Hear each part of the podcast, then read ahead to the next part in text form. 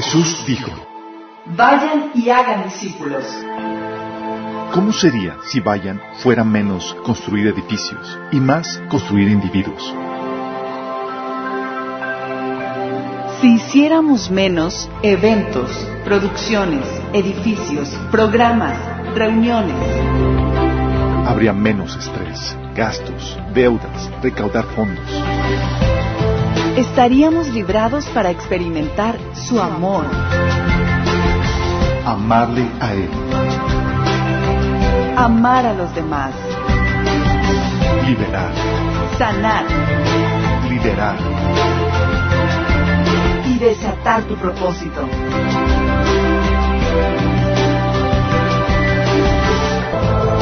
Esto es discipulado. Esto es la iglesia.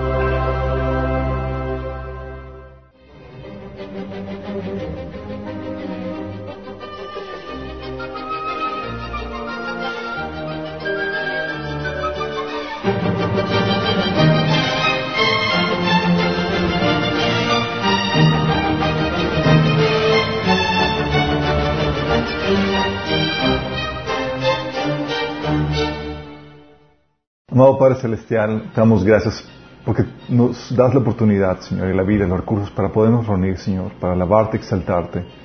Señor, que tú seas el centro de todo, Señor. No solamente de la alabanza, de la adoración, sino también de la Padre. Que podamos disponer nuestros corazones para atender a escuchar tu palabra, Señor, y ponerla por práctica en nuestras vidas, Señor. Que podamos salir de aquí listos y preparados para poder representarte, Señor, en el ámbito también de la política que podamos ser buenos representantes tuyos, con un entendimiento claro y una directriz clara en cuanto a cómo debemos de llevar a cabo, Señor, en nuestro trabajo en el área de gobierno, Padre. Te lo pedimos en el nombre de Jesús. Amén. Estamos edificando el, tema de hoy en base a lo que hemos estado viendo en los temas anteriores. Vimos la necesidad de hablar de este tema, por qué la política y religión son inseparables.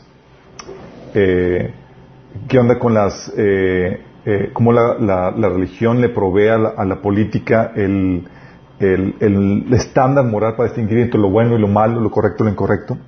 Vimos el asunto de las religiones y las cosmovisiones y cómo definen el concepto de la autoridad. Vimos los límites del poder legislativo, los derechos dados por Dios, la diferencia de gobierno entre el Antiguo y el Nuevo Testamento, porque ahorita no pedremos a los hijos rebeldes y cosas por el estilo. Eh, vimos qué onda con por qué la libertad solamente se da dentro del paradigma cristiano, sí, impuesto en el gobierno. Eh, también platicamos el, asunto de la corrupción. Y hoy vamos a hablar del sistema económico. Sí, es uno de los temas más candentes y problemáticos. ¿Por qué? Porque hay diferentes propuestas económicas como el comunismo, socialismo y demás. Y la idea que, que- que quiero presentar no es, no es entrar a- de lleno a defender un, un sistema económico de los que ahorita se, se proponen. Queremos, vamos a, vamos a comenzar de cero, ¿sí? Vamos a comenzar de cero, así como cuando estudiamos el tema de la, de la iglesia, ¿se acuerdan? Dijimos, ok, si no tuvieras nada más que la, la Biblia y dijimos, ok, ¿cómo debe ser la iglesia sin ninguna idea preconcebida, solamente utilizando la Biblia, ¿cómo sería? Bueno, si vamos a usar, a estudiar el tema del, del asunto económico, ¿cómo sería el asunto de la economía? ¿Qué propuesta económica tiene la Biblia?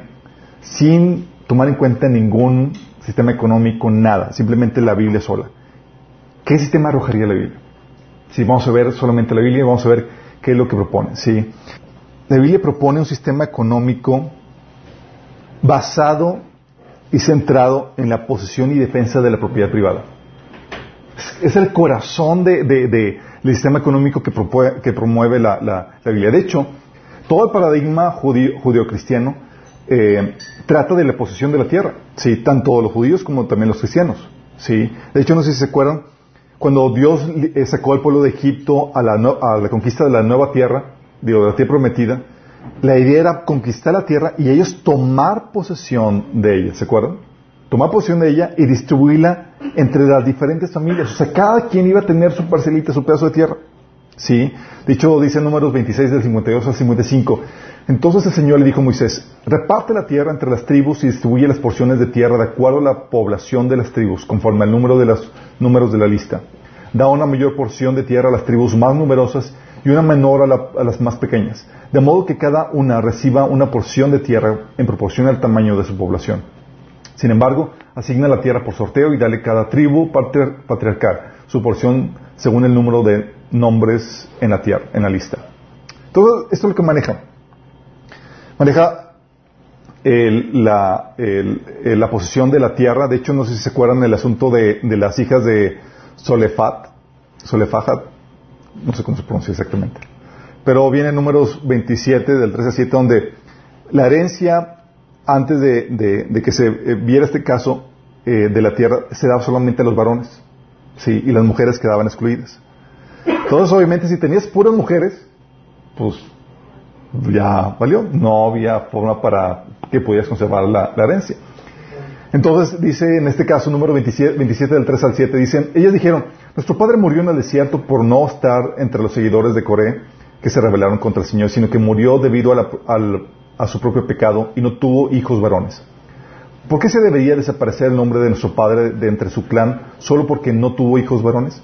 Denos una porción de territorio entre el resto de los parientes. Entonces Moisés presentó el caso ante el Señor y el Señor le contestó a Moisés, la petición de las hijas de Solefat es legítima. Así que dales una porción de, terre- de terreno junto con los parientes de su padre. Asignale la porción de terreno que se hubiera dado a su padre. Órale, entonces también van a van a heredar las mujeres. ¿Sí? Y se establecen las leyes para la herencia. Número 27 del 8-9 dice, da al pueblo las siguientes instrucciones. Si un hombre muere sin dejar hijo varón, entonces se le dará su herencia a sus hijas. Y si tampoco tiene hijas, su herencia se transferirá a sus hermanos. Y si no tiene hermanos, se entregará su herencia a los hermanos de su padre. Y si su padre no tiene ningún hermano, entonces se eh, entrega su herencia al pariente más cercano de entre su clan. Ese es el requisito legal para el pueblo de Israel, tal como el Señor lo ordenó a Moisés. Entonces, ¿Conocen las leyes de, de la herencia? Oye, si moriste intestado, ¿qué pasa? Se pasa al familiar más cercano. Bueno, e- esto viene de la Biblia, porque está la Biblia configurada para la, la defensa y la posesión de, de- de- de la propiedad privada. Y se configura a tal punto que, se centra todo alrededor de eso. No solamente la- es todo lidia con respecto a la propiedad privada, sino que también habla de la restitución de la propiedad privada. Por ejemplo, si tenían, si había deudas, si te metías en, en- en asuntos de, pues estabas endeudado hasta el- encharcaste con el buen fin y con las tarjetas y demás, pues, ¿qué crees? Aquí, a, a partir de cuándo te quitan del buró de- del crédito? ¿Alguien sabe? Hasta que pagues. Fíjate, bueno, Deuteronomio del 15 al de- del 1 al 3 dice, al final de cada séptimo año tienen que anular las deudas de todos los que te deban dinero. Lo harás de la siguiente manera. Cada uno anulará los préstamos que le haya hecho a otro hermano israelita. Nadie exigirá ningún pago a sus vecinos ni sus parientes porque habrá llegado el tiempo del Señor para la liberación de deudas. Imagínate. Entonces, tú has endeudado. Tú sabías que a los siete años reseteo. ¿Sí? Le ponía un límite a eso. Y era un asunto donde ya no te podían estar persiguiendo ni reclamando ninguna propiedad por porque se había eh, se, se promulgaba en el séptimo año el perdón de las deudas. ¿Sí? Eh, luego dice, sin embargo, esa liberación solo sirve para los hermanos israelitas, pero no para los extranjeros. Ah. sí, de hecho, también lo- eh, tan- tanto era así la defensa de la propiedad privada que se estableció en la Biblia el año del jubileo. ¿Alguien recuerda lo que es el año del jubileo? No, muy bien. Eso viene en Levítico 25, del 3 al 17, donde el año jubileo lo que hacía era, si tú vendiste tu, propiedad o lo perdiste en deudas o lo que tú quieras, en el año del jubileo, el jubileo cada 50 años, tú era, la propiedad se te regresaba. La idea de esto era ponerle un tope al barril sin fondo que podrías cavar por causa de la deuda. Sabías que en algún punto ibas a volver a restituirse tu propiedad. No es como que la perdiste para siempre. Entonces, cada 50 años se daba un reseteo económico. Cada 50 años. Sí. Entonces, sabías que, oye, me endeudé, me encharqué y demás, y ahora mis hijos están afectando, eh, le están afectando la economía, no te preocupes. En 50 años se resetea la economía. La idea es que vuelvan todos a su propia privada y recuperen sus posesiones. ¿Te imaginas lo fuerte de esto? Eso era el paradigma de la Biblia, era centrado en que tengas tu propiedad. A tal punto que aseguraba la ley que tú pudieras, que si la perdías, la perdieras solamente por tiempo limitado. Sí, eso viene en Levítico 25 del 13 al 17. También por eso la Biblia regula el respeto a, la propiedad privada, eh, prohíbe el robo, ¿sí? Éxodo 22, uno dice, si alguien roba un toro, una oveja y lo, y lo mata o lo vende, deberá devolver cinco cabezas de ganado por el toro y cuatro ovejas por la oveja. Sí. ¿Te imaginas? Eso es la restitución. O sea, perdiste, ah, el ladrón eh, lo pescaron y robó. O sea, es que no solamente se le debe condenar, debe restituir. Sí. Porque el paradigma económico en la Biblia es, se basa en la posesión, restitución, sí, y protección de la propiedad privada, en caso del robo. Y eso también lo menciona la restitución, si atrapan al ladrón en Éxodo 22 del 3 al 4, cuando dice, el ladrón que se ha capturado pagará la cantidad total de lo que haya robado. Si no puede pagar, se, le venderá como esclavo para pagar lo robado. ¿No puedes pagar? Órale. La idea es que tienes que restituir. No tengo dinero, pues te vendemos como esclavo. Órale. ¿Te imaginas? ¿Por qué? La idea se basaba en proteger, resguardar la propiedad privada. ¿Sí? Eh, y eh, también se menciona la restitución en caso de daño. Oye, dañaste la propiedad, había que restituirlo. Eso viene en pasajes como en Éxodo 21, del 33 al 34, eh, o del 33 al 36, y demás, como Éxodo capítulo 22. ¿Sí? Eh, por ejemplo, menciona en Éxodo 22, 6, dice, si alguien prende fuego a los espinos y se sale control y se extiende al campo del vecino y por tanto destruye las gavillas del grano o lo que esté cosechándose por o todos los cultivos, el que incendió el fuego tendrá que pagar por la cosecha perdida. Se enseñaba, toda la, de hecho, toda la lista estaba, giraba alrededor de, esa propiedad privada y, del, eh, la defensa de esa propiedad. Por eso mandato también a, no robar, como en Éxodo 20, 15 o Levíticos 19, 11. O no estafarse, como en Levíticos 19, 11. ¿sí? O no emplear eh, medidas eh, falsas o eh, medidas y pesos falsos, como viene en Levítico 19 del 35 al 36, que dice, no emplees medidas falsas cuando midas la longitud, el peso o la capacidad. Tus balanzas y pesas deben ser exactas. Tus recipientes para medir materiales secos o líquidos deben ser exactos. ¿Por qué? Porque sabían que la gente se conoce. Oye, pongo una, una pesa falsa, una, una medida eh, inexacta y así pagas por una medida que no corresponde y te voy sí, robando de forma eh, eh, encubierta. También, eh, por eso también parte de esta defensa se mandaba a resolver las, las propiedades en conflicto. Oye, decías que esto es tuyo y otro decía que también era suyo. Oye, se tenía que llevar el caso para juzgarse y resolver esa situación, como viene en Éxodo, 19, en Éxodo 22.9.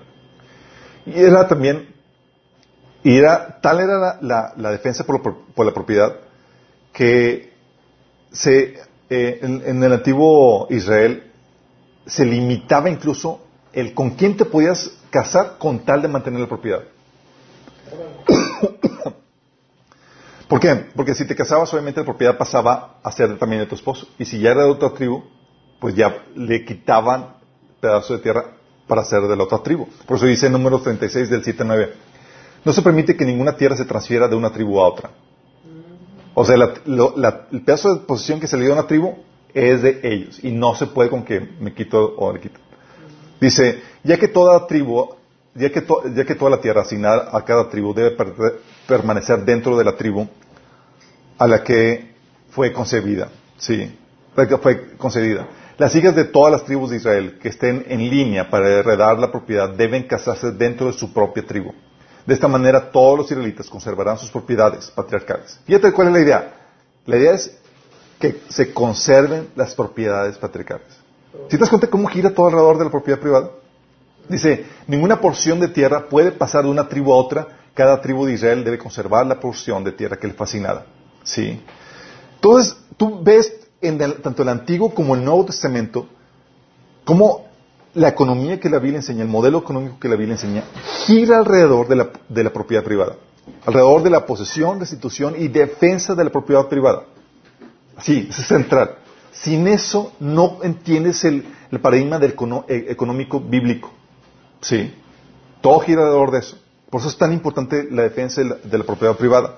Pero también en el modelo económico que enseña la Biblia está basado también en que permite el uso de la propiedad privada con libertad. Ok, no solamente la tienes tuya, sino que nadie te dice qué hacer con tus cosas. Sino que tú tienes la libertad de manejarlo y hacerlo como a ti te plazca. ¿Sí? Como viene en Mateo 20, 15, ¿se acuerdan la parábola donde, del, eh, en donde eh, contratan a, personas para que ayudaran con la cosecha y al final les, les tocaba hacer el pago? Y pues obviamente él decidió de su propio corazón darle más a algunos, ¿sí? Pero a lo convenido, a, los trabajadores que trabajaron por el trabajo, por el, el, la paga de un día, les pagó lo, que, lo convenido, pero quiso darle extra los que trabajaron una hora, dos horas. Y dice, y la frase que utiliza Jesús dice en Mateo 20 15, no me es lícito hacer lo que quiero con lo mío. Fíjate cómo el paradigma es, que él tiene el derecho a hacer lo que él quiera con lo que es suyo. ¿Sí? Dice, o tienes envidia porque yo soy bueno. ¿Sí? Ese paradigma de, poder usar tus, tus cosas como, como eh, tu propiedad como tú quieras, es lo que permite que incluso te puedas negar a, a, gobernadores, a gobernantes, a hacer uso de la propiedad como ellos, como, como ellos quieran demandar o exigir. ¿Se acuerdan en el caso de la viña de Nabot? El rey llega cuando dice, oye, véndeme tu viña. Mira, aunque seas rey, no quiero. ¿Qué Sí, tengo mis derechos. Primera Rey 21, del 1 al 3 dice, cierto día que hablé, dijo a Nabot, ya que tu viña está cerca de mi palacio, me gustaría comprarlo para usarlo como huerta. A cambio te daré un viñedo mejor, o bien, si prefieres, te pagaré con dinero. Pero Nabot respondió, el Señor me libre de entregar la herencia que me dejaron mis antepasados. O sea, una forma polite para decirle, no, sí. A tal punto incluso que tu cosecha, chicos. Oye, tienes, tuviste una gran cosecha de un cierto producto y la gente quiere que le vendas. Y tú dices, no quiero. Tienes todo tu derecho. Hoy te van a odiar, pero tienes todo derecho. Lo que dice en Proverbios 11, 26 dice, al que capara el grano, el pueblo lo maldecirá, pero bendición será sobre la, la cabeza del que lo vende. ¿Sí? ¿Por qué? Porque, oye, es tu grano, es son dos cosas. Tú decides si vendes o no vendes. ¿Sí? Con las debidas consecuencias. La gente puede odiarte, puede agarrarte a disgusto. O también se acuerda el caso de, de Ananías. Es lo que dice Pablo. En el caso del Nuevo Testamento, en Hechos 5, del 3 al 4, dice, entonces Pedro le dijo, Ananías, ¿por qué has permitido que Satanás llenara tu corazón? Le mentiste al Espíritu Santo y te quedaste con una parte del dinero. Fíjate cuál es la problemática. La problemática fue que le mintió al Espíritu Santo y se quedó con parte del dinero. El asunto es que le mintió. Fíjate lo que dice. La decisión de vender o no la propiedad fue tuya. Es lo que dice. ¿De quién era la decisión? De él. ¿Por qué? Porque su propiedad tenía la libertad de hacer lo que él quisiera. Y después de venderla, el dinero también era tuyo para regalarlo o no. O sea, él estaba, Pedro está diciendo, estaba en ti decisión de hacer lo que tú quisieras con tu propiedad. Y una vez vendida, estaba en ti decidir qué hacer con el dinero de esa venta. O sea, eres tuyo. Estás en todo tu derecho. Y aquí viene la problemática. Dice, ¿cómo? Dice, y después de venderla, el dinero también era tuyo para regalarlo o no. ¿Cómo pudiste hacer algo así? No nos mentiste a nosotros, sino a Dios. ¿Por qué? ¿Cuál fue la problemática? Que una vez vendido, se quedó con una parte y dijo a la iglesia, esto es todo lo que, eh, la cantidad de, lo, que vendí. Y aquí está, chicos, aquí yo soy super holy holy, estoy, estoy vendiendo y entregando todo el dinero. Cuando se había quedado con una parte, ¿sí? El problema no fue que se quedara con una parte, el problema fue que estaba mintiendo de que estaba entregando todo. ¿Sí? Porque estaba en él en su derecho, como dice Pedro, de hacer lo que quisiera con su propiedad y aún, una vez vendida, hacer lo que quisiera con el dinero de, esa venta.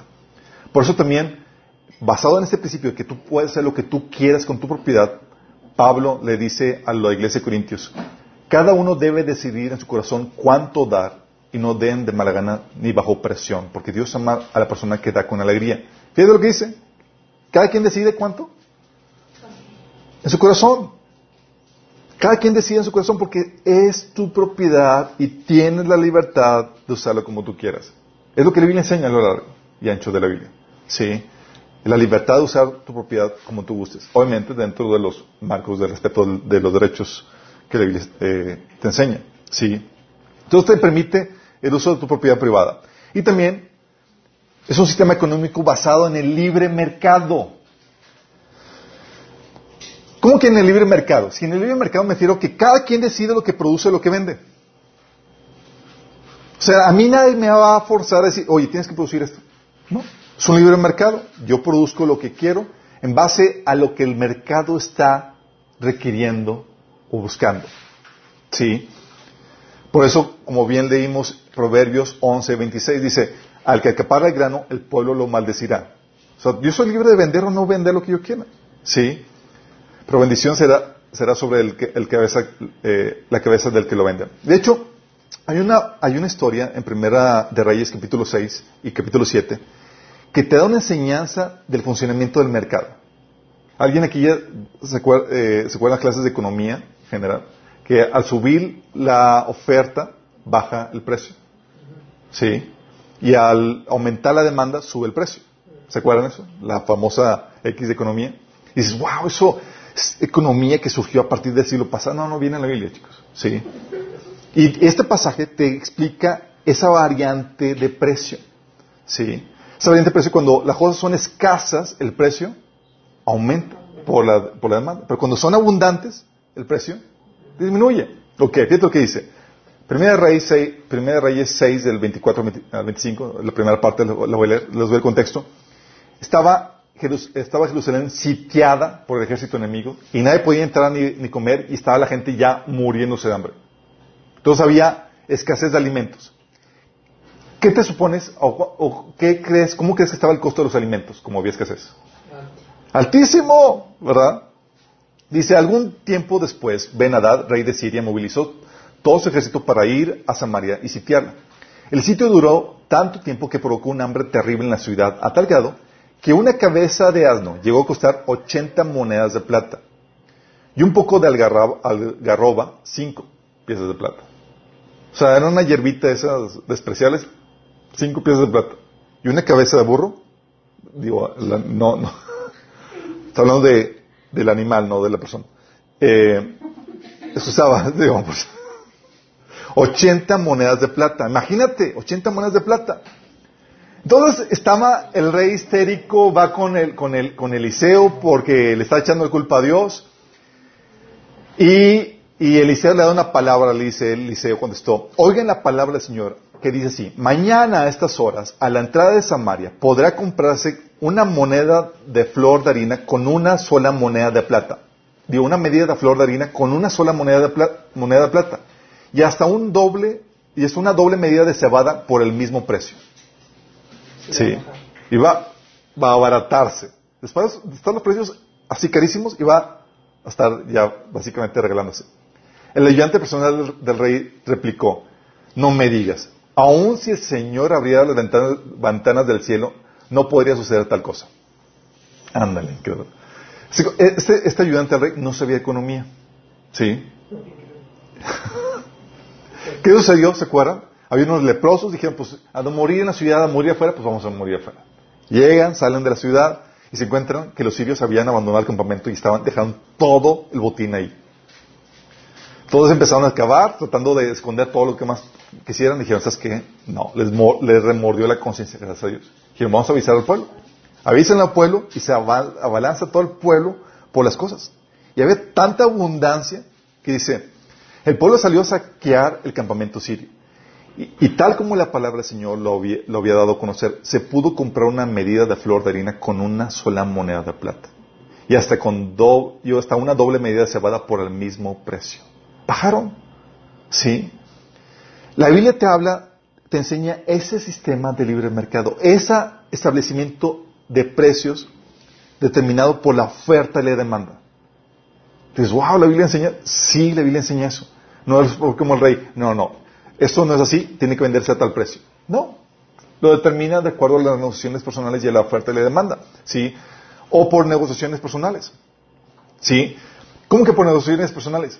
¿Te ha tocado que llegas a un, a un puesto o, los que han ido de viaje y demás que me han platicado que están vendiendo ahí los puestos y tiene un precio, pero tú logras bajarle. Alguien ha logrado hacerla. Sí. Fíjate lo que dice Proverbios 20, 14. Dice, el comprador regatea el precio diciendo, esto no vale nada. Y después se capta por una buena compra. Fíjate. ¿Por qué? Porque el precio lo termina la oferta y la demanda, la Biblia enseña, y también la libre negociación entre privados. Sí, oye, estás a precio de mercado, pero aquí, oye, te doy ya, cash, cash, tanto, cuánto. Sí, empiezas a negociar. De hecho, Mateo, el, pasaje que habíamos leído, Mateo 20, del 1 y 13, está la negociación con los trabajadores. También los trabajadores negocian a cuánto venden su trabajo. Dice, asimismo el reino de los cielos se parece a un propietario que salió de madrugada a contratar obreros para su viñedo. Acordó darles la paga de un día de trabajo y los envió a su viñedo. Fíjate, llegaron a un acuerdo con los trabajadores. Oye, necesito, ¿cuánto? Pues un día de trabajo lo normal. ¿Lo normal? Ok, perfecto. Y así llegó. Luego en el versículo 13 pues, se empezaron a molestar porque a él les dieron lo acordado y a los demás les dieron un poco más. Pero él les contestó a uno de ellos, amigo, no estoy cometiendo ninguna injusticia contigo. ¿Acaso no aceptaste trabajar por esa paga? Si tú hubieras sabido que el tipo estaba muy abundante, eh, me hubieras negociado mejor, ¿sí? Pero no sabías eso. ¿Por qué? Porque el precio se determina por la oferta y la demanda de tu capacidad de, negociación, de acuerdo a la Biblia. Es asunto de privados, ¿sí? Y la Biblia lo que hace es que fomenta la libre competencia para regular de forma natural los precios, ¿sí? Por eso la Biblia dice en Proverbios 22, 29, ¿has visto a alguien realmente hábil en su trabajo? Servirá a los reyes en lugar de trabajar para la gente común. ¿Por qué? Porque los reyes tienen lo suficiente para pagarle. ¿Por qué? Porque se cotizó mejor. ¿Me explico? La Biblia enseña esa diferencia de precios de acuerdo a la libre oferta y demanda. ¿Me explico? A la libre competencia del mercado. Oye, mi expertise y el calidad de mi trabajo es única. Puedo hacer cualquier, cualquier monigote, te puede hacer el trabajo y te va a quedar bien, bien chambón. Pero mi trabajo se cotiza. Sí. Y la gente ya sabe lo que, cómo está y cómo te está posicionado y cómo, cómo ofreces tu producto. Bueno, sucede eso.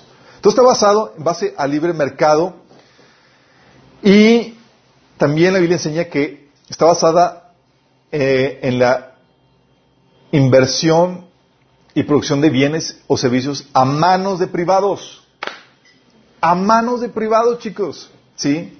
La inversión para producir bienes o servicios a manos de privados. Es lo que enseña la Biblia. Y eso, ese, ese sentido, el, fenómeno de la inversión, chicos, tú lo ves en parábolas, en pasajes, lo largo y ancho de la Biblia, porque Dios es un inversor, es un inversionista. Y te explica, por ejemplo, eh, cómo opera el reino de los cielos en base a la inversión. ¿Sí? ¿Se acuerdan la parábola de los talentos? Mateo 25, del 15 al 18 dice, a uno le dio cinco, mil monedas de oro, a otro dos mil y a otro solo mil, a cada uno según su capacidad. Luego se fue de viaje y el que había recibido las cinco monedas fue enseguida y negoció con ellas y ganó otras cinco mil. Tenía y que hizo fue a invertir, a poner a trabajar el dinero para recibir más. Y así el mismo, el que recibió dos mil, ganó otras dos mil. Pero el que había recibido mil fue y cavó un hoyo en la tierra y escondió el dinero de su señor. Ya sabemos cómo le fue. Sí. O sea, reprendió al que no invirtió sus pocas habilidades de inversionista. Sí. Lo mismo sucede con la parábola de, de las minas en, en Lucas 19. Sí del 24 al 27. Uh, fíjate lo que dice en Mateo 25, hablando del mal siervo, el que no produjo nada. Dice, por último se presentó el siervo que tenía una sola bolsa de plata y dijo, amo, yo sabía que usted era un hombre severo que cosecha lo que no sembró y recoge las cosechas que no cultivó. ¿Saben a qué se refiere con que Dios, con que el Señor no cosecha lo que no sembró y recoge las cosechas que no cultivó? ¿A qué le invierte para que alguien me lo haga? Y él espera el fruto. Está hablando de que, Señor, reconozco que tú eres un inversionista. En pocas palabras está diciendo eso. Sí. Dice, entonces tenía miedo de perder su dinero, así que lo escondí en la tierra. Mire, aquí está su dinero de vuelta. Pero el amo le respondió, siervo perverso y perezoso. Si sabías que cosecho lo que no siembro, recogía lo, lo que no cultivé, ¿por qué no depositaste mi dinero en el banco? Al menos hubiera podido obtener algún interés de él. ¿Qué dice? ¿Te enseña? Entonces, ¿sabías que soy inversionista y tú no ibas a producir nada? ¿Por qué no me metiste dinero en el banco?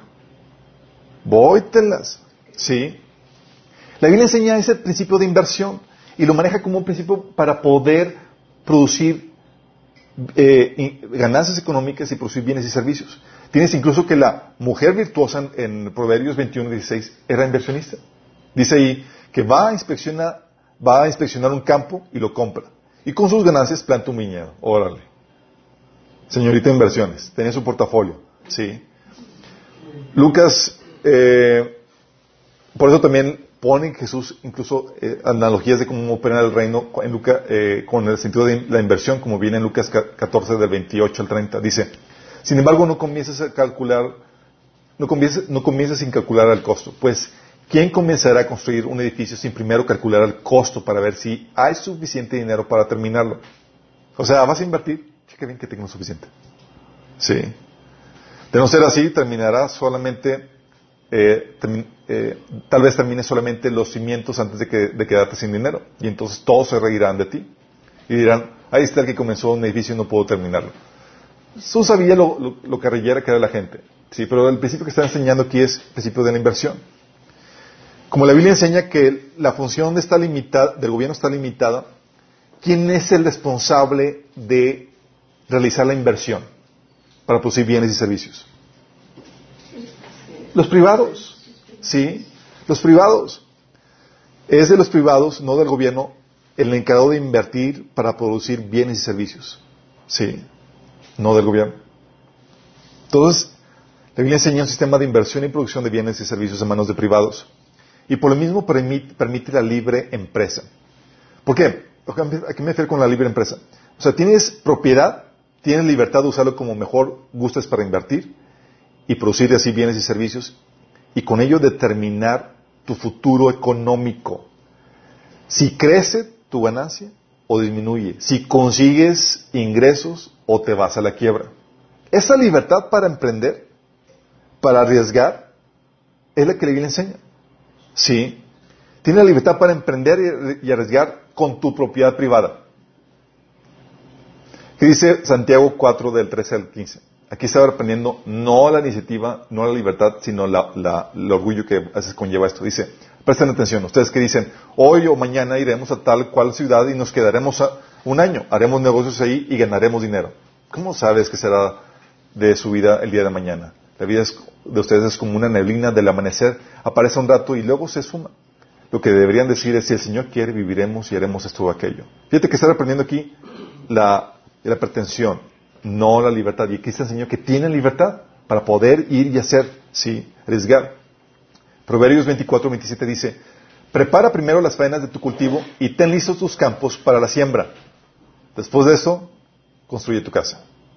O sea, le está enseñando principios de inversión porque arriesga, hazlo, hazlo bien, ¿sí? Por eso dice Eclesiastes 11.2, coloca tus inversiones en varios lugares porque no sabes qué riesgos podría haber más adelante. ¿Sí? ¿Qué dice? Oye, es la libre empresa, puedes emprender cualquier cosa. Aquí da más tarde el consejo, para que no te vaya mal, porque puedes, estás arriesgando, y diversifica. O Eclesiastes 11.6 que dice, siembra tu semilla por la mañana y por la tarde no dejes de trabajar, porque no sabes si la ganancia vendrá de una actividad o de, la otra, o quizás de ambas. ¿Sí te das cuenta? ¿Por qué? Porque la Biblia enseña el principio de la libre empresa. Tú puedes emprender, pero va a haber riesgos. ¿Sí? Y puedes triunfar económicamente. Es lo que dice hablando de la mujer virtuosa que triunfa económicamente. Dice Proverbios eh, 31. Sí, Proverbios 31, del 13 al 34. Dice, ella encuentra lana y lino y, y laboriosamente los hila con sus manos. Es como un barco mercante que trae su alimento de lejos. Se levanta de madrugada y prepara el desayuno para su familia y planifica las labores de sus criadas. Va a inspeccionar un campo y lo compra y con sus ganancias planta un viñedo.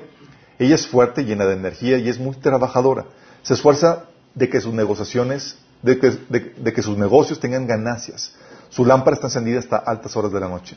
Tiene sus manos ocupadas en el hilado, con sus dedos tuerce el hilo. Tiende la mano al pobre y abre sus brazos al necesitado. Cuando llega el invierno no teme por su familia porque todos tienen ropas abrigadas. Ella hace sus propias colchas. Se viste con túnicas de lino de alta calidad y vestiduras de color púrpura. Su esposo es bien conocido a las puertas de la ciudad, donde se sienta junto con los otros líderes del pueblo. Confecciona vestimentas de lino con cintos y fajas para vender a los comerciantes. Está vestida fortaleza y dignidad y se ríe sin temor del futuro. Cuando habla, sus palabras son sabias y da órdenes con bondad. Está atenta a todo lo que ocurre en su hogar y no sufre consecuencias de la pereza. ¡Wow! ¡Su mecha! Se busca. Así como que está hablando de la mujer virtuosa y te habla de que del éxito econ- económico que ella con sus propias manos logró hacerlo. De hecho, ¿se acuerdan quién mantenía el, el ministerio de Jesús? Las mujeres virtuosas.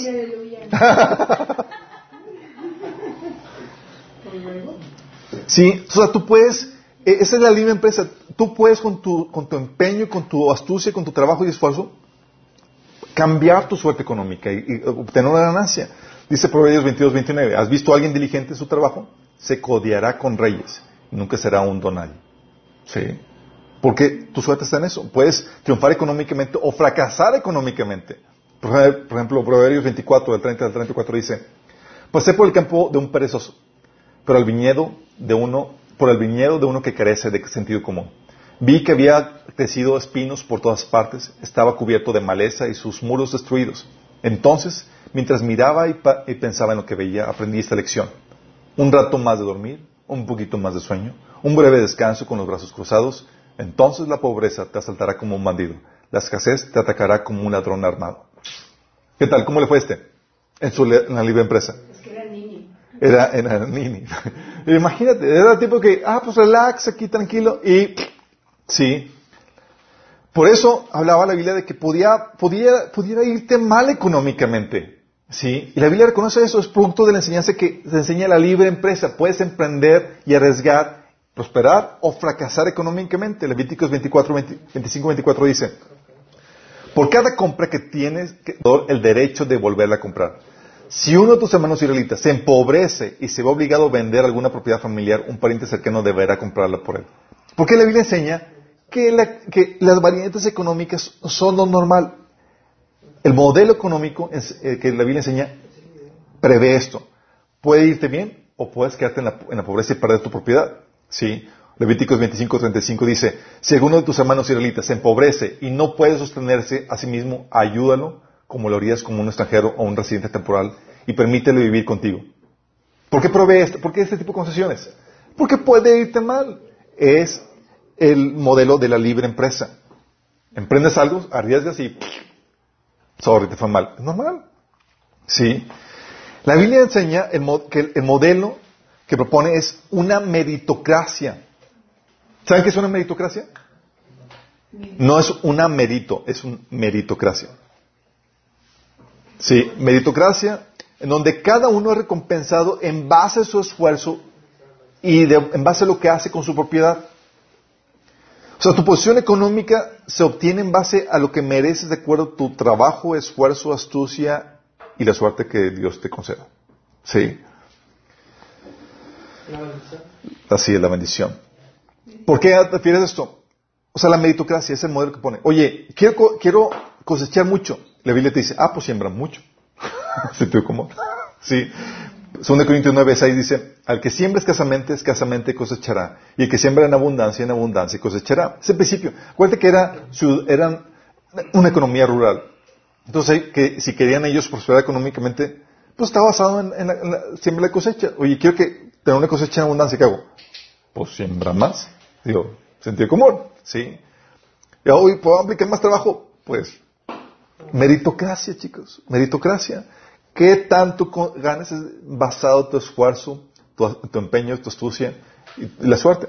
Sí, por eso, es lo que dice en, al- al- a los siervos eh, que produjeron para su Señor en Mateo 25 del 20 al 23, dice, uh, mejor se lo leo el de las minas, que está más relevante. Dice, aconteció que, vuelto él, después de recibir el, reino, mandó llamar ante él aquellos siervos a los cuales había dado el dinero, para saber lo que habían negociado cada uno. Vino el primero diciendo, Señor, tu mina ha ganado diez minas. El Señor le dijo, está bien, buen siervo, por cuanto en lo poco has sido fiel, tendrás autoridad sobre diez ciudades. Vino otro diciendo, Señor, tu mina ha producido cinco minas. Y también este dijo, tú también, sé sobre cinco ciudades. ¿Por qué no le dio diez? Porque fue recompensado de acuerdo a lo que produjo cada quien. ¿Vamos bien? Y también eh, vino otro diciendo, Señor, aquí está tu mina, la cual he tenido guardada en un pañuelo. ¿Y ¿Se acuerdan qué le dijo? Versículo 25 dice, y dijo al que estaban, a los que estaban presentes, quítenle la mina y dadla que tiene diez minas. Y ellos le dijeron, Señor, tiene diez minas. Pues yo os digo que a todo el que tiene se le dará. Y al que no tiene, aún lo que tiene se le quitará. ¿Qué es eso, chicos? Es una meritocracia. Te mostraste ineficaz, ineficiente, negligente con lo que se te dio, se te quita. Y lo que tenías se te da al que es más eficiente, al que va a producir más. Es el modelo que, que enseña la Biblia. Entonces, este, no estaba discutiendo este, esta situación con alguien en Facebook, estaba el cristiano con el que estaba discutiendo histérico. Sí, porque él concibe o él ve que el modelo en el reino de Dios es una eh, es un comunismo donde todos están igual y nadie está por encima de otro. Imagínate. Sí. Pero el modelo que Biblia enseña es una meritocracia. El Señor te va a dar de acuerdo a tu trabajo. Por eso, como hemos visto, alguien prospera más que otra. De acuerdo que a su diligencia. ¿Has visto a alguien diligente en su trabajo que se va a codear con reyes?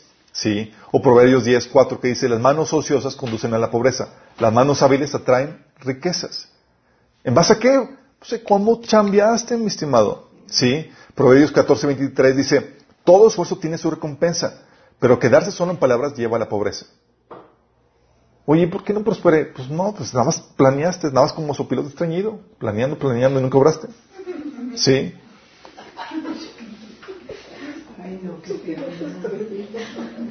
Lo que esto hace, esta meritocracia, lo que hace es que obliga, por ejemplo, la, esta meritocracia obliga a los mediocres a trabajar.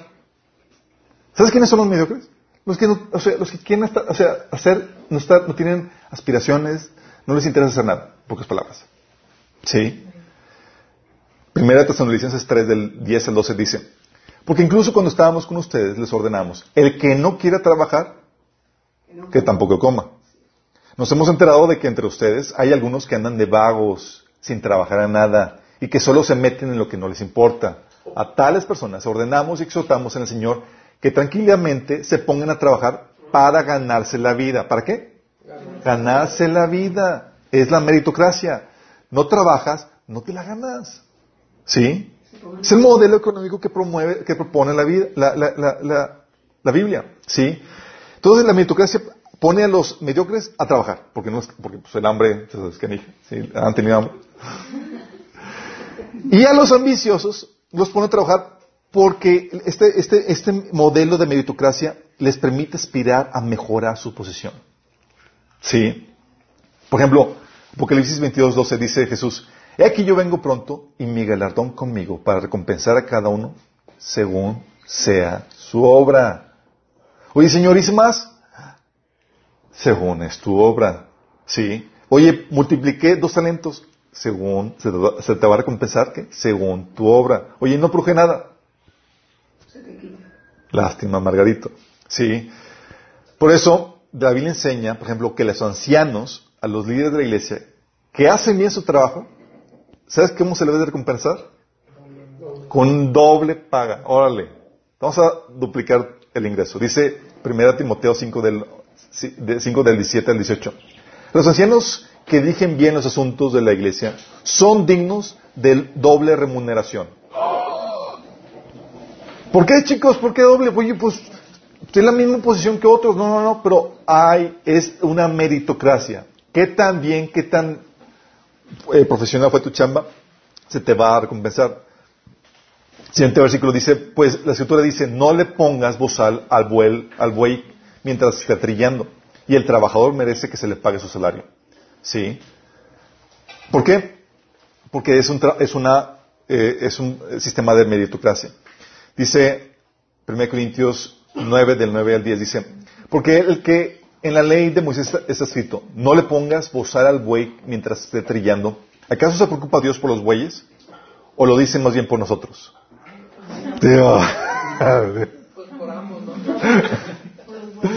Por supuesto que lo dice por nosotros.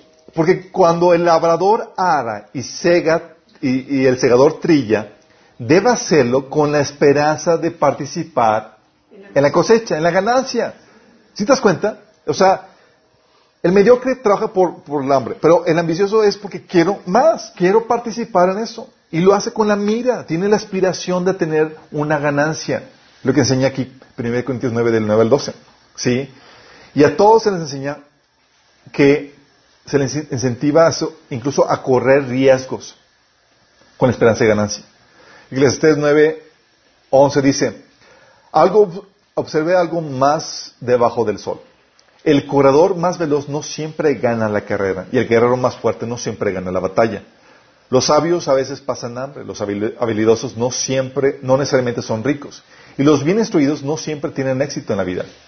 Todo depende de la suerte, de estar en el lugar correcto en el momento oportuno. Entonces, aún así no se te puede arriesgar, pero tú te arriesgas a la empresa con tal de a ganar o aumentar tus ingresos y más. ¿Por qué? Porque tienes aspiraciones. ¿Sí? Ese es el sistema que la Biblia enseña. Entonces, la Biblia enseña un sistema de meritocracia. No solamente un sistema de meritocracia, sino con diferentes clases sociales. ¿La Biblia propone un sistema económico con diferentes clases sociales? Sí, chicos. Primera Samuel 2.7 dice, el Señor hace a algunos pobres y a otros ricos, a unos derriba y a otros levanta. Vóytelas. Levíticos 25 del 34 al, del 39 al 40 dice, prevé que tu hermano, que la gente podía caer en pobreza. Si uno de tus hermanos israelitas se empobrece y se ve obligado a venderse a ti, no lo trates como un esclavo. Sí, sino trátalo como un obrero. O, por ejemplo, incluso puede ser que, que tú como ciudadano empobrecías y que el extranjero se hacía rico. Levíticos 25 del 47 al 48 dice, supongamos que un extranjero o un residente temporal se enriquece mientras vive entre ustedes. Si uno de tus hermanos israelitas se empobrece y se ve obligado a venderse a dicho extranjero o miembro de su familia, aún así mantendrá el derecho que alguien pague el rescate por él. Fíjate cómo habla de que, o sea, está previendo que la suerte económica podría cambiar, prevé diferentes clases sociales, al punto de que incluso la persona voluntariamente por causa, por causa de que no tuviera situación eh, con que sostenerse se vendiera como esclavo. ¿Sí? Y dices, oye, pero en el Nuevo Testamento ya cambió la cosa. No, no ha cambiado. También había ricos y pobres chicos en la iglesia. De hecho, Pablo les decía a Timoteo que instruyera a los ricos que se comportaran de cierta forma. Dice 1 Timoteo 6 del 17 al 18. Enséñales, Timoteo, a los ricos de este mundo que no sean orgullosos, ni que confíen en su dinero, el cual es tan inestable. inestable. Deberían depositar su confianza en Dios, quien nos da en abundancia todo lo que necesitamos para que lo disfrutemos. Diles que son su dinero para hacer el bien. Deberían ser ricos en buenas acciones. ¿Qué dice? Hay instrucciones para porque había diferentes clases sociales, chicos. ¿Sí? De hecho, dice Pablo en 1 Corintios 1, 26, dice, recuerden, amados hermanos, que pocos de ustedes eran sabios a los ojos del mundo, o poderosos, o ricos cuando Dios los llamó. ¿Por qué? ¿Había ricos? Sí, sí, había ricos. Había diferentes clases sociales. ¿Sí? ¿Te acuerdas? Por eso, la, el caso del episodio del joven rico que abordó Jesús en Mateo 19, o en Lucas 18. El Señor le dijo, vende todo lo que tú quieras. Digo, todo lo que tienes y sígueme. Y el rico, sí, sí. O la, historia que Jesús comentó del, hombre rico y de Lázaro, el que, el tenía las llagas y que, que estaba mendigando afuera de su casa. ¿Se acuerdan? En Lucas 16. Porque la Biblia prevé esas diferencias, esas discrepancias económicas. Es parte del modelo que Dios provee. ¿Sí? De hecho, es algo que estas diferencias de clase se van a mantener incluso cuando venga el reino, la perfección. Dice en Mateo 19:30, pero muchos que ahora son los más importantes, en ese día serán los menos importantes. Y aquellos que ahora parecen menos importantes, en ese día serán los más importantes. ¿O se acuerdan que le dijo a la iglesia de la Odisea? Te crees rico, pero eres pobre, ciego y desnudo. ¿Sí? Y a la iglesia pobre decía que era rica. ¿Sí?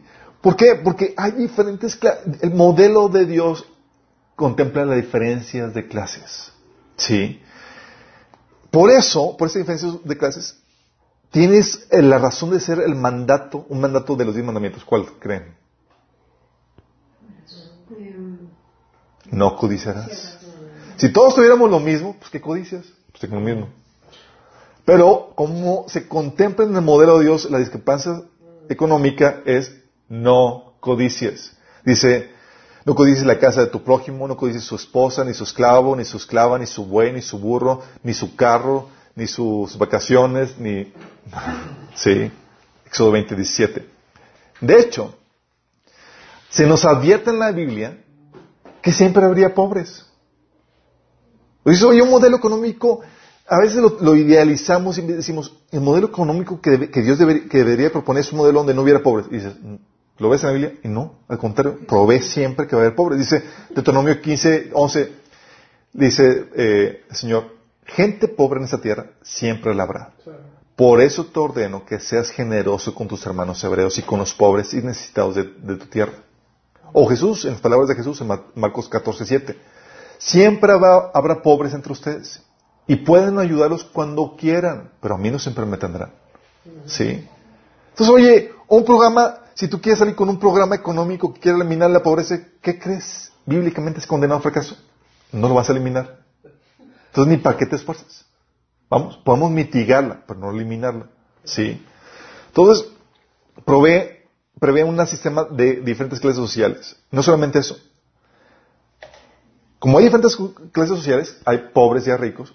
Y el modelo económico que la Biblia prevé es un modelo económico en donde la asistencia de los pobres sea a manos de privados y de forma voluntaria. Repito, la ayuda a los pobres, que el modelo económico que la Biblia propone es un modelo donde la ayuda a los pobres sea a manos de privados y de forma voluntaria. La Biblia te enseña que eran los privados los que determinaban cuánto dar a los pobres. 2 Corintios 9:7. Cada uno debe decir en su corazón cuánto dar. ¿Ah? Y también la Biblia enseña ¿Cuándo darlo? Marcos 14.7 dice, siempre habrá pobres entre ustedes y pueden ayudarlos cuando quieran. ¿Cuándo? Cuando quieras. ¿Cuánto, vas a, cuánto debes dar? Lo que quieras. ¿Cuándo? Cuando quieras. Vamos. Ese modelo que le enseña. Y, y el modelo que enseña la Biblia es por medio de incitaciones privadas. Sí, puedes darlo directamente, pero también propone el uso de instituciones privadas. Ejemplo, la iglesia. Pablo lo que hacía es que recolectaba ofrenda de las iglesias y la daba a los pobres de otras partes, de otras iglesias. Dice Romanos 15, 26, pues les, les cuento que los creyentes de Macedonia y de Acaya con entusiasmo juntaron una ofrenda para los creyentes de Jerusalén que son pobres. ¿Quién lo hacía? La institución de la iglesia. Ella es la encargada de administrar esa ofrenda y demás. ¿sí? De hecho, en los pasajes de 2 Corintios 8 y 9, Pablo está persuadiendo a, los, a, la iglesia de Corintios de que, de que den con un corazón generoso a los pobres de Jerusalén. ¿Sí? Y está hablando de la recolecta de esa, de esa ofrenda. Y la da con la esperanza de que Dios te vaya a recompensar por ello, como dice Proverbios 19, 17. Si ayudas al pobre, le prestas al Señor y Él te lo pagará. Pero también enseña que es un deber moral. Deuteronomio 15, de 7 a 11 dice, cuando en alguna de las ciudades de la tierra que el Señor tu Dios te da, veas un hermano hebreo pobre, no endurezcas tu corazón ni le cierras tu mano. Antes bien, tiéndele la mano y préstale generosamente lo que necesite. Óytelas. Es un deber moral, ¿sí? Pero si te das cuenta, es un deber moral donde es una, es tú y Dios. Es tú decides cuándo, tú dices cuánto, nadie te va a sacar dinero, ¿sí? Y si no lo haces, es entre tú y Dios. ¿Vamos? Es el modelo que la Biblia enseña. De hecho, la Biblia enseña y regula la ayuda dada a los pobres a manos de, los privados. ¿A qué me refiero con esto? Dice, oye, si nosotros como privados, como iglesia, queremos ayudar a los pobres, no podemos hacerlo como quisiéramos. ¿Por qué? Por ejemplo, ¿qué, limitantes eh, establece la Biblia en la ayuda que podríamos dar a los pobres? ¿Alguien se le viene algo al caso? Por su necesidad. 1 Timoteo 6, 11 dice que es para cuestiones básicas, no por mantener tu estilo de vida. Oye, chicos, una colecta porque pues, no he salido de vacaciones este año. Mm, no, sí. No sé, también, 2 Timoteo 3.10, no se ayuda a gente que no quiera trabajar. ¿Sí? O que no lo haga arduamente con afán ni fatiga, como dice 2 Corintios 3, 17, 9. Oye, es que no me alcanza. Pues sí, mis chavos, pero pues descansa el mediodía. Sí. O que es negligente en su trabajo, Proverbios 18, 9. Sí. No se ayudaba a cristianos que no, por ejemplo, no, que no tuvieran ordenada su vida o que no estuvieran tomando pasos para ordenarla manejando sus presupuestos, horarios, que están siendo improductivos o que no ejercen dominio propio en sus finanzas, que andan ahí en el, en el caliente apostando. Segunda de Tesalonicenses 3, del 6 al 15 habla acerca de eso. Sí. Nos ayudaba a, por ejemplo, a hermanos que tuvieran familiares cristianos con la posibilidad de ayudarlos. Oye, ¿tienes familias que te pueden ayudar? Que ellos te ayuden. Sí. Que no se descarga la iglesia, como viene, viene en 1 de Timoteo 5. Sí. Y a los que estaban en la lista de ayuda habitual, en la ayuda, en la ayuda habitual, se, se les consideraba o se les quitaba en base al servicio y al testimonio que tenían. Incluso, aun si fueran viudas. Pablo le dice, eso viene en 1 Timoteo 5, del 5 al 10. Pablo dice, oye, no incluyes a las viudas jóvenes. Y dices, Dice, y solamente a las viudas que tengan buen testimonio y que sean conocidas por su servicio a los santos. Oye, pues y tengo una viuda medio floja que no sé, anda pasando por el chisme. No la incluyes. Imagínate. ¿Sí? O sea, aún una ayuda de privados Biblia la regula para que sea bien, porque una ayuda económica mal ejercida puede arruinar a la gente. ¿Sí? Y que, sea fiel, ¿sí? Entonces, la Biblia eh, da instrucciones a, privados en cuanto a cómo dar ayuda a los pobres. Como viene en Levíticos 25 que no, eh, que no les cubres interés ni busques ganancia económica cuando, cuando les vendas algo. Oye, te lo estoy dando al costo para ayudarte. Así de ser. O si se vendían como esclavos en Levíticos 25, se les trataba como obreros. ¿sí? O se les permitía incluso recolectar las sobras. Dice en Levíticos 19, del 9 al 10, o Deuteronomio 24, del 19 al 22, cuando llegue el tiempo de la cosecha, no lleguen hasta el último rincón de sus campos, ni recojan todas las espigas que quedan ahí. No rebusquen hasta el último racimo de sus viñas, ni recojan las uvas que hayan caído. Déjenlas para los pobres y los extranjeros. Yo soy el Señor tuyo. Lo que hacían era, se quedaban con las, con las obras.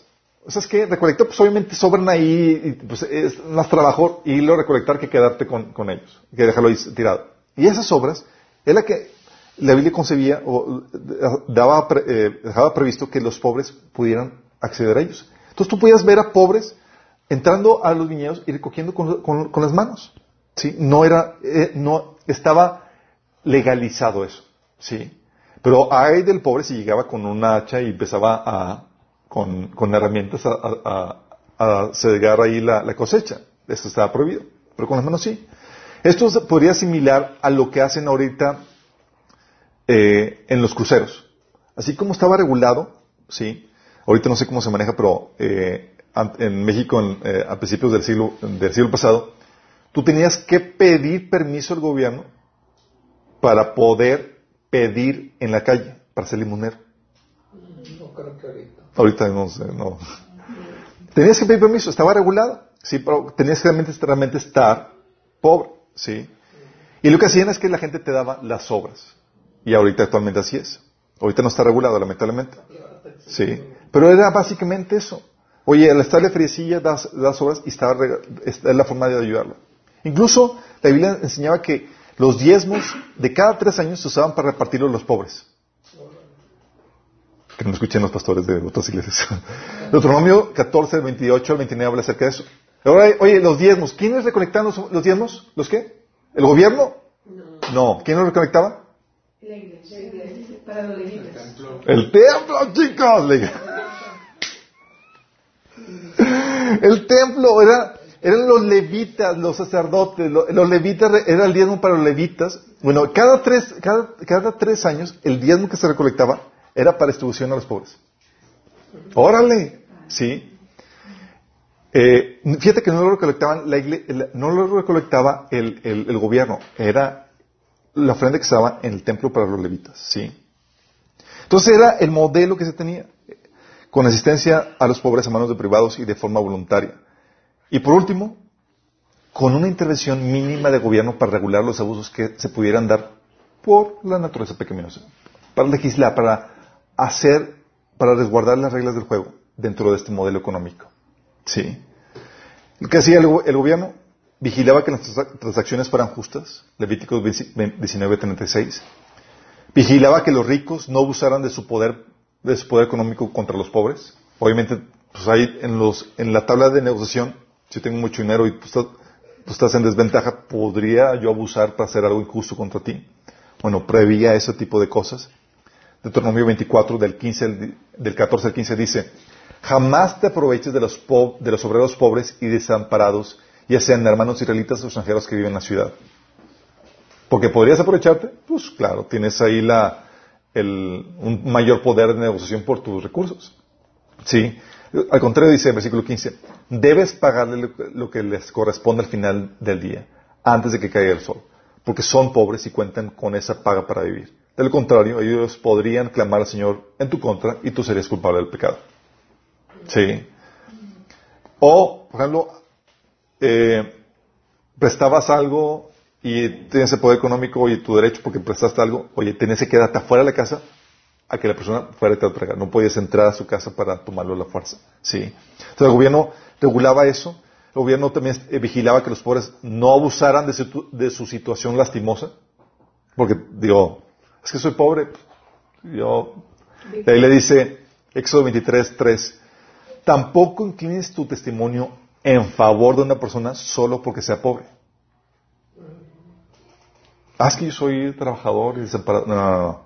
La justicia. Tengas mucho, tengas poco. Sí.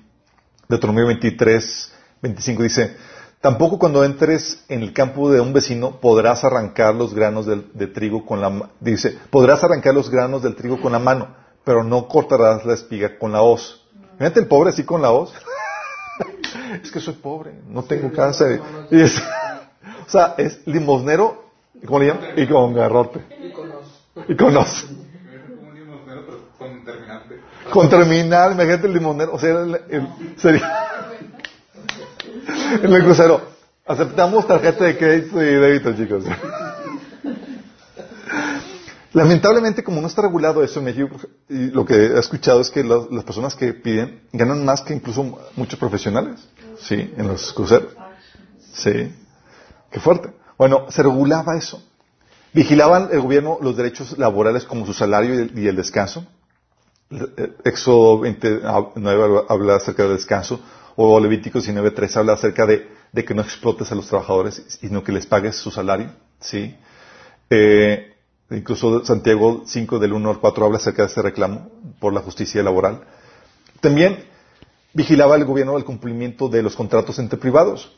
Oye, es que él me dijo que me iba a dar tal ganancia, pero no lo cumplió. Levítico 19.11. No se engañen ni se estafen unos a otros. Sí. No, números 30, 39 habla acerca de, de ser, de cumplir los pactos, las negociaciones que hayas realizado. Y es lo que hace actualmente el gobierno. Oye, firmaste un pacto, digo, un contrato y demás, y no lo cumpliste, ¿qué, te- crees que te pueden hacer? Te pueden demandar. ¿Sí? Entonces el gobierno hacía eso, también protegía la, pro- la propiedad privada, capturando al ladrón y haciéndole que pague, y estableciendo normas que contrastaran la naturaleza pecaminosa. ¿Cómo qué normas, chicos? Leyes antimonopólicas. ¿Se acuerdan lo que habíamos platicado de, de la naturaleza pecaminosa? Hemos visto que, que una de las, eh, de, las problemáticas de la naturaleza pecaminosa es que pues tiende a la ineficiencia, al descanso, a la flojera, y la necesidad te obliga a jalar, a eliminar esa naturaleza pecaminosa. ¿Qué sucede? Oye, pues si soy un monopólico, soy el único productor aquí, pues yo pongo mis condiciones, aminoro la calidad del producto, lo, subo el precio que yo quiera y tengo clientes insatisfechos, pero pues, atados a mí. ¿Sí? Y por eso la- se proponen leyes antimonopólicas, porque el cristiano sabe la tendencia de la naturaleza pecaminosa. ¿Sí? Entonces, oye, proponiendo leyes antimonopólicas, prohibiendo la exteriorización de, precios.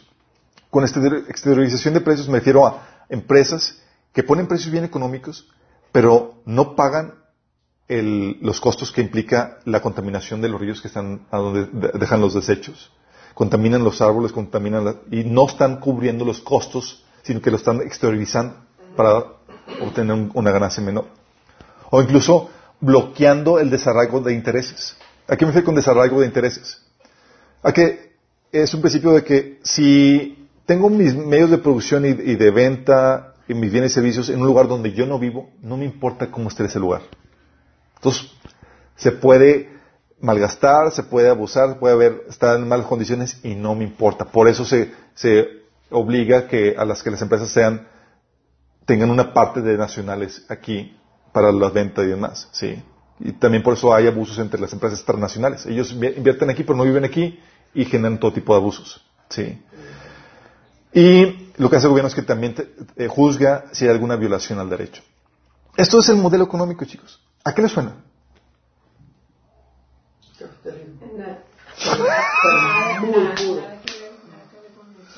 El capitalismo, chicos, ¿qué creen? El, cap- el sistema capitalista libre del mercado es bíblico, es cristiano, la propuesta cristiana, es el modelo económico cristiano para la sociedad.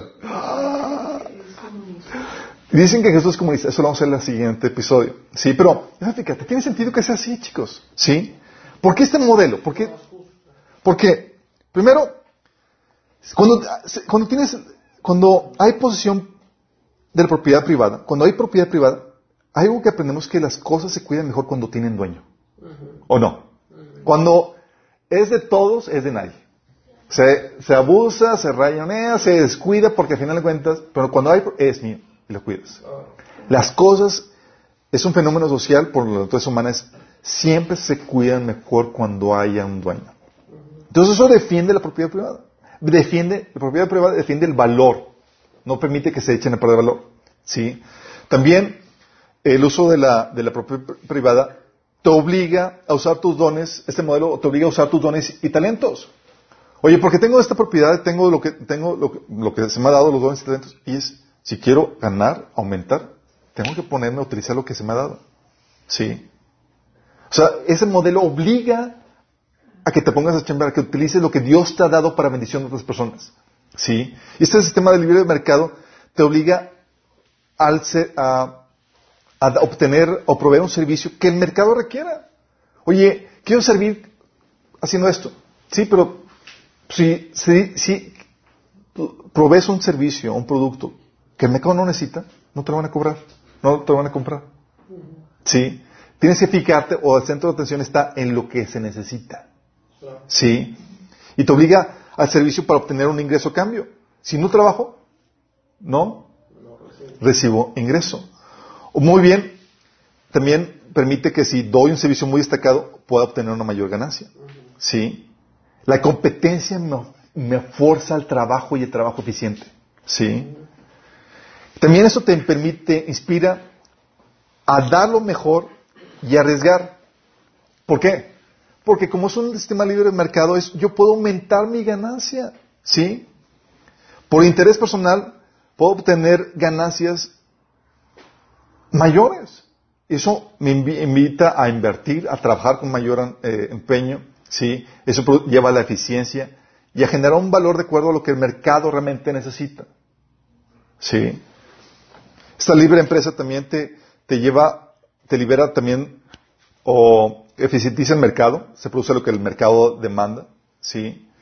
Te incentiva también a, eh, sin topes en cuanto a lo que puedas alcanzar, el sistema, otros sistemas económicos te dicen, oye, está aquí, es todo lo que puedes alcanzar. Y es aquí no hay topes, ¿sí? Eh, por- aquí hay la libertad de que puedes tomar riesgos para triunfar o fracasar y sin topes en cuanto a lo que puedas alcanzar, ¿sí? Está basado a qué tanto trabajes, la astucia que tengas, la habilidad, ¿sí? Y toda decisión personal que tomes, desde, aun- desde pequeño, si estudiaste primaria o no, si, te, si aprendiste algún oficio o no, todas las decisiones van a, repercutir en eso. ¿Sí? El sistema de meritocracia es un excelente motivante para la producción económica. ¿Por qué? Porque obtienes en base a lo que trabajas. La meritocracia es un excelente motivante para la producción económica, no solamente para eso, para la satisfacción personal. Porque no hay mejor pan que el que tú ganas con tu propio esfuerzo. Cuando se te regala, cuando se te da todo, no se valora, no se aprecia. No hay sentido de realización personal. Sí. ¿Sí te ha pasado que, oye, te esforzaste, te empeñaste en conseguir algo y lo tienes y es, wow, lo logré? Sí. Ese está solamente en ese sistema de libre mercado. Sí. De meritocracia. Y aún las diferentes clases sociales tienen ventajas, chicos. El que haya ricos, por ejemplo. ¿Sabes qué, a qué te ayudan los ricos? Los ricos te ayudan a hacer posible que, a- a- que los productos, vuelven los productos inaccesibles accesibles al resto de la gente. ¿Por qué? ¿Por qué hacen esto? Porque al inicio, chicos, cuando sale una nueva tecnología, ¿quiénes son los que lo compran? ¿Por qué? Porque cuesta las millonadas. Y el hecho que ellos sigue produciendo, que se generen nuevas tecnologías y que se abarate, y ahorita tienes tú un celular que con tecnología tal que lo hicieron posible los que tenían dinero para invertir en comprarlo. Sí. Y esto es producto de la libertad, porque permite eh, que tú puedas alcanzar diferentes clases sociales de acuerdo a tus decisiones que tomaste de tu libre albedrío. Sí. También esto permite el, excedente para la inversión. Permite que también haya gente que, como hay diferentes clases económicas, a que sea forzada a trabajar y que pongan sus dones a la ayuda de alguien que tenga el dinero por la inversión. Y también mantiene la la aspiración, porque no es un sistema de castas, donde naciste en este sistema y ahí te quedas, sino que puedes cambiar de posición de acuerdo a tu astucia personal, a tu esfuerzo y astucia personal. ¿Y qué hace eso? Mantiene la, aspi- la- la aspiración. Y por eso la gente, como no es un sistema cerrado, gente rica baja y gente pobre sube. ¿Sí? Así pasa. Entonces, ese sistema permite eso.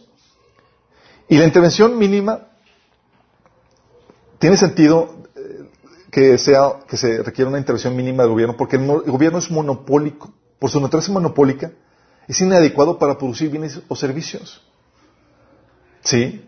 ¿Por qué? Porque va a tener la ineficiencia, a la productividad. No hay competencia, no hay necesidad de ser eficiente. Él es, solo en el mercado. ¿Sí? Todo es que pasa. Como no hay competencia, no hay necesidad, se tiende a la, a la- a naturaleza pecaminosa. Entonces tiene sentido que sea así. Eh, pero su naturaleza, peca- monopólica es adecuada para defender los derechos y libertades, porque tiene que ver un gobierno con una sola ley que, en, la sociedad. ¿sí? Eh, y aparte es el, mercado, el, el mercado el que decide mejor qué es lo que se necesita, no el gobierno. En los temas económicos centralizados donde el gobierno dice hay que producir esto, hay que producir aquello, no basado en la necesidad que, en lo que el mercado está buscando, tiende a la ineficiencia y a la problemática. ¿sí? Entonces, son los privados los que deciden mejor qué es lo que, el precio y lo que se produce. No al gobierno de que, oye, tienes que venderle el producto tanto. No, pues, sí. O tienes que, te tienen que pagar tanto. El- cuando es un libre mercado, es una negociación libre entre privados para determinar los precios, para determinar los productos. ¿sí? Y de forma natural, eso como se va regulando esto. Si te das cuenta, tiene sentido que el mercado sea así por cómo es el ser humano con su naturaleza pecaminosa y cómo es con sus aspiraciones personales y demás. Cuando cambia el modelo, genera terribles aberraciones que vamos a ver en el siguiente episodio. Porque gente dice, es que Jesús era socialista.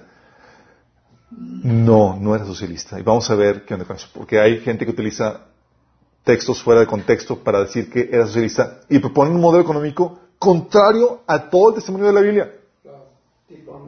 Sí. Y interesante del caso es que los socialistas, los comunistas, odian al cristianismo, pero utilizan a Jesús para promover su filosofía. Sí. Pésimo. Pero eso es muy importante que lo sepan porque hay pastores que creen que el comunismo o el socialismo es bíblico. Y vamos a ver eso en el siguiente episodio. Sí. Donde, eh, qué pasajes utilizan y malinterpretan. Y cómo, si te das cuenta, contradice todo el modelo bíblico que hemos estado des- eh, desmenuzando. Sí. Pero quiero terminar con una oración. Van a salir expertos en economía, chicos. Vamos a terminar con una oración para que el Señor nos ayude a, a, con este entendimiento, poder ser luz y sal con nuestra opinión en la vía pública, sí, y con otros hermanos. Que este conocimiento no se quede con nosotros, sino que podamos ayudar a la gente. Hey, ese es el modelo que la Biblia establece. ¿Por qué? Porque si tú no das tu opinión, si tú no levantas la voz en cuanto a cuál es el modelo a seguir, si no te involucras, se va a establecer un modelo que va a traer efectos negativos a la economía y te va a afectar a ti. Entonces vamos a orar. Amado Padre Celestial, damos gracias, Señor, porque tú nos das entendimiento en cuanto al modelo que tú has establecido, Señor, en la Biblia para nuestra sociedad, el modelo económico que debemos seguir, Padre.